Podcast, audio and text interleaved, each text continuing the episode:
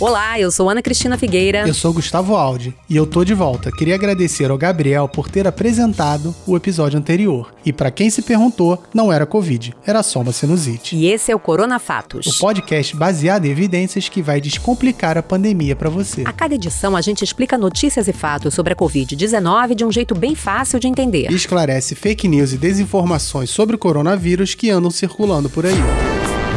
Corona Fatos. Uma produção do Canal Saúde, da Fundação Oswaldo Cruz.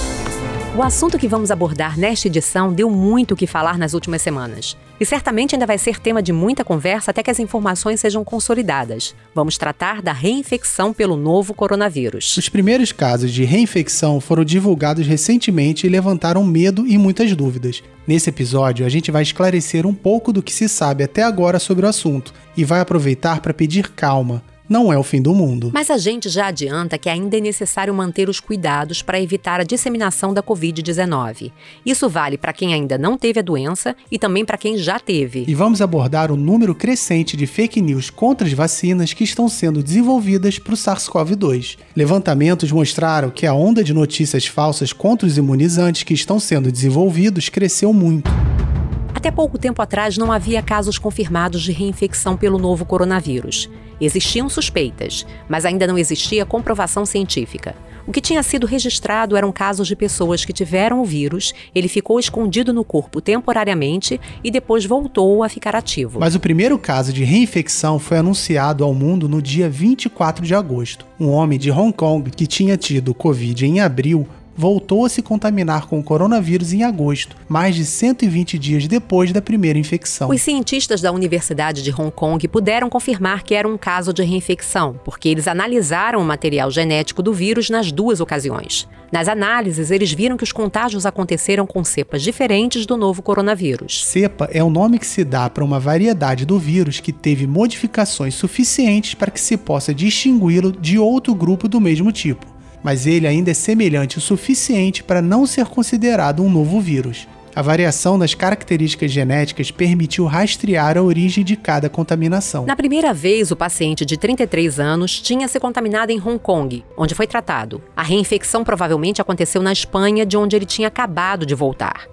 O homem estava assintomático e só foi descoberto que estava com o vírus porque ele foi testado no aeroporto. Um dia depois que esse caso foi divulgado, outras duas reinfecções foram anunciadas, uma na Bélgica e outra na Holanda, e na sexta-feira, 28 de agosto, foi identificado o primeiro caso de reinfecção pelo coronavírus nos Estados Unidos, um homem de 25 anos. Mas a Organização Mundial da Saúde pediu calma. A OMS reconheceu que é possível que sejam os primeiros casos de reinfecção, mas que é preciso olhar para o fenômeno no contexto da população como um todo. Até o momento, temos mais de 25 milhões de casos de Covid-19 confirmados e nem 10 de reinfecção. Há outros casos sendo estudados no mundo, inclusive no Brasil, mas são poucos e ainda em análise. Segundo o que se sabe até agora, quem teve Covid desenvolve algum nível de imunidade. Mas ainda é preciso saber o quanto essa imunidade é protetora. E também, como vem sendo dito desde o início da pandemia, ainda é preciso saber quanto tempo ela dura. A doença é muito nova, a humanidade convive há pouco tempo com ela. Por isso, mesmo antes de surgirem casos de reinfecção,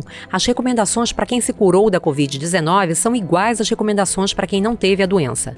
Manter o distanciamento social, lavar as mãos com frequência e usar máscara. Como por enquanto foram pouquíssimos casos de reinfecção, é possível que eles sejam apenas exceções mas pode ser que com o passar do tempo as reinfecções comecem a aparecer em maior número.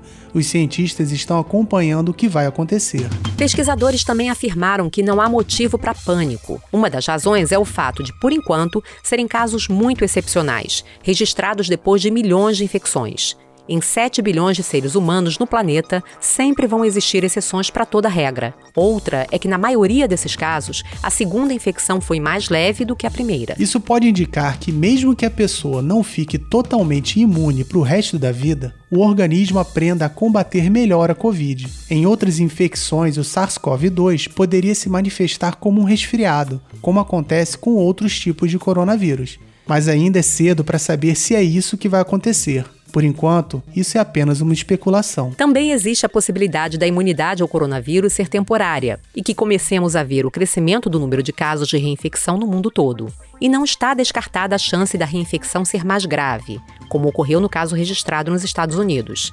Por isso é preciso se preparar para todos os cenários. Inclusive porque, mesmo na hipótese da maioria das reinfecções serem mais leves, não se sabe qual o potencial de transmissão do vírus dessas pessoas, o que é mais um motivo para manter os cuidados. E a possibilidade de alguém que teve Covid se infectar de novo levou a uma outra constatação. Se isso se confirmar em larga escala, vai ser mais difícil que algum lugar chegue à imunidade coletiva a imunidade de rebanho, mesmo que a segunda infecção na maioria das pessoas seja mais leve do que a primeira. Se as reinfecções virarem regra, a Covid-19 provavelmente vai continuar circulando na população. Isso acontece com outros vírus sazonais, como o da gripe. Em maio, a OMS já tinha alertado para essa possibilidade. E uma preocupação que os possíveis casos de reinfecção acenderam é relacionada às vacinas. Será que esses casos representam um risco para o desenvolvimento de imunizantes contra a Covid-19? A maioria dos cientistas parece concordar que não. Primeiro, eles lembram que ainda é preciso confirmar se os casos de reinfecção não são acontecimentos excepcionais. A Fundação Oswaldo Cruz,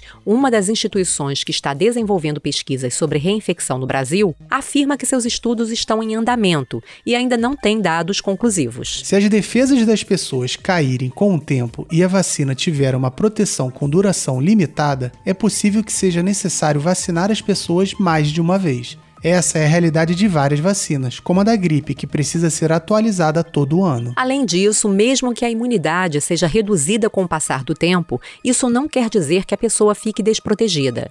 Existem vacinas que não impedem que a pessoa pegue uma doença, mas previnem as formas graves dela, como é o caso da própria vacina da gripe. Por isso, também não há motivo para desespero em relação ao desenvolvimento das vacinas contra a Covid-19 os cientistas estão atentos a cada nova descoberta. E vale lembrar nosso episódio sobre imunidade, que explica os diferentes mecanismos do nosso corpo para criar proteções contra agentes invasores. Então, o que vimos é que alguns países afirmam já ter confirmado casos de reinfecção pelo coronavírus, mas ainda é cedo para cravar que a reinfecção para todos que pegaram a Covid-19 seja.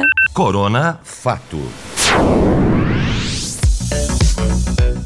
E por falar em vacinas, as candidatas que estão sendo desenvolvidas vêm sendo vítimas de muita desinformação. Um levantamento produzido pela União Pro Vacina identificou um aumento de mais de 380% nas postagens com conteúdos falsos sobre as vacinas contra a Covid-19. A União Pro Vacina é um grupo formado por instituições ligadas à USP de Ribeirão Preto. A União Pro Vacina acompanhou as postagens dos dois principais grupos brasileiros anti-vacina no Facebook para fazer a análise. Mas não foi só nesses grupos que a disseminação de conteúdos enganosos sobre vacinas cresceu. Posts e notícias falsas sobre o assunto aumentaram em muitos países. Segundo a agência de checagem Lupa, publicações foram desmentidas em pelo menos 38 nações. A maior parte das fake news são sobre falsas mortes de voluntários das pesquisas e efeitos colaterais que não aconteceram. A desinformação também procura impulsionar teorias da conspiração sobre as futuras imunizações e desacreditar os esforços dos cientistas. Entre as fake news que circularam,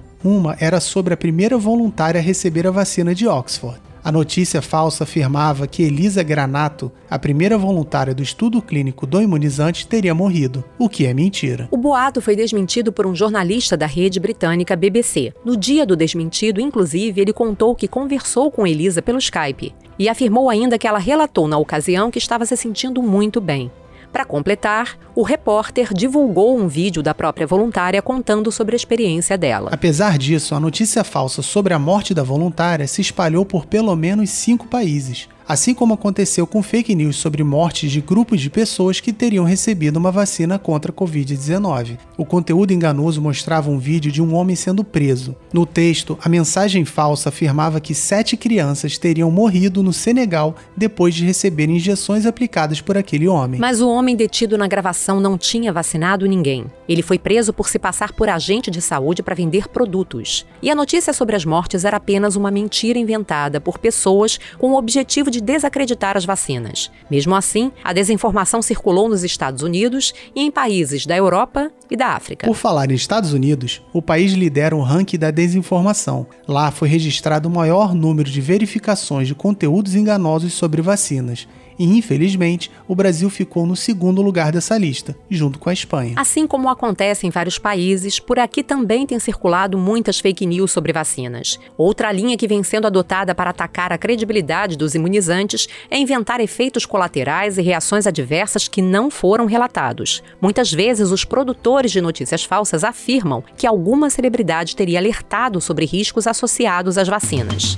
Até o ex-presidente dos Estados Unidos, Barack Obama, foi vítima desse tipo de boato. Um conteúdo enganoso circulou dizendo que ele teria falado para africanos não aceitarem vacinas europeias ou norte-americanas. Mais uma notícia falsa desmentida. Vale lembrar que, enquanto era presidente, Obama se pronunciou contra o movimento anti-vacinas e apelou aos pais para que vacinassem seus filhos. E também tem circulado notícias falsas com as teorias da conspiração mais mirabolantes que se possa imaginar. Foram desmentidos conteúdos que afirmavam que as vacinas implantariam microchips nas pessoas para que elas fossem monitoradas pela tecnologia 5G e que a tecnologia, que vai possibilitar a transmissão mais veloz de dados para celulares, seria usada para controlar as pessoas. Teorias que não têm a menor base científica. Como a gente consegue perceber, as notícias falsas sobre vacinas vão das mais absurdas até algumas que podem enganar qualquer um facilmente. Por isso, é importante checar as informações e buscar sempre fontes confiáveis.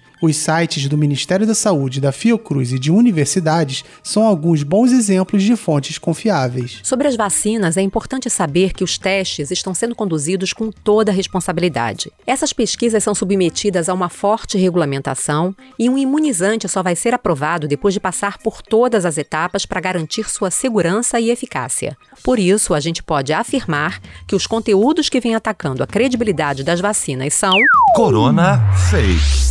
Hey. Esse foi o Corona Fatos dessa semana. Para ficar sempre atualizado sobre a pandemia, acompanhe também o Boletim Corona, de segunda a sexta-feira, ao vivo, às três da tarde, no YouTube do Canal Saúde. Conheça também os podcasts dos programas do Canal Saúde na seção Canal Saúde Podcasts do nosso site. Toda quarta tem um episódio do Ligado em Saúde, Ciência e Letras ou Bate-Papo na Saúde disponível. Se quiser falar com a gente, você pode mandar e-mail para corona.fatos.fiocruz.br. E não deixe de acompanhar as redes sociais do Canal Saúde. No Twitter, no arroba Canal Saúde. No Instagram, no Facebook e também no YouTube, somos o Canal Saúde Oficial. E antes da gente se despedir, a gente lembra. Lave bem as mãos com frequência. Se precisar sair, use máscara. Se puder, fique em casa. E não esqueça de só compartilhar informações de fontes seguras. O Corona Fatos é apresentado por mim, Ana Cristina Figueira. E por mim, Gustavo Aldi. O roteiro é do Gabriel Fonseca. E a produção, de Valéria Mauro. Edição e finalização, Marcelo Louro. Arte, Marcelo Viana. Corona Fatos. Uma produção do Canal Saúde, da Fundação Oswaldo Cruz. Isso aí, um abraço e até semana que vem. É isso aí, pessoal. Até a próxima. Obrigada.